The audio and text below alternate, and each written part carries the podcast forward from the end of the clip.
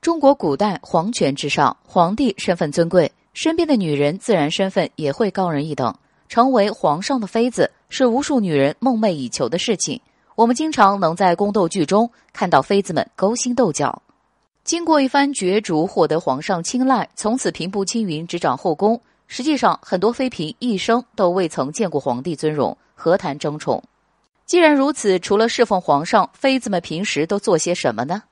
清宫剧里的妃子看起来似乎充实一些，闲暇时还可以看戏消磨时间。但实际上，清朝的思想依然封建乏味，遵循礼教的束缚，一不小心就有严苛的惩罚，甚至还有丧命的可能。娱乐活动较少、管制繁多的妃子们，每天的生活按部就班。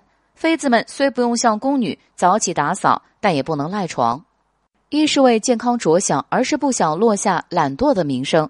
梳洗打扮后吃早餐。丰盛的早餐足够几人吃饱，但妃子只吃一点，其余扔掉。每天都是如此，并不会因为少吃而少送。早餐的供应也同样代表着他们的地位。古代妃子不能随意出宫，大部分妃子打坐念经、读书写字，或者叫来机灵的太监宫女讲一些宫外有趣的事。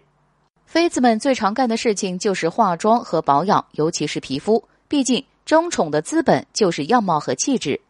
对妃子来说，最幸福的事就是与皇上出宫游玩了。不过，能陪同皇上出游的不是皇后，就是宠妃。普通妃子很难得到去各地见识风景的机会。这样看来，妃子们也是相当无聊和孤独的。即便身边有很多人，但也不敢随便与人交心，因为一旦被出卖，下场会是相当悲惨的。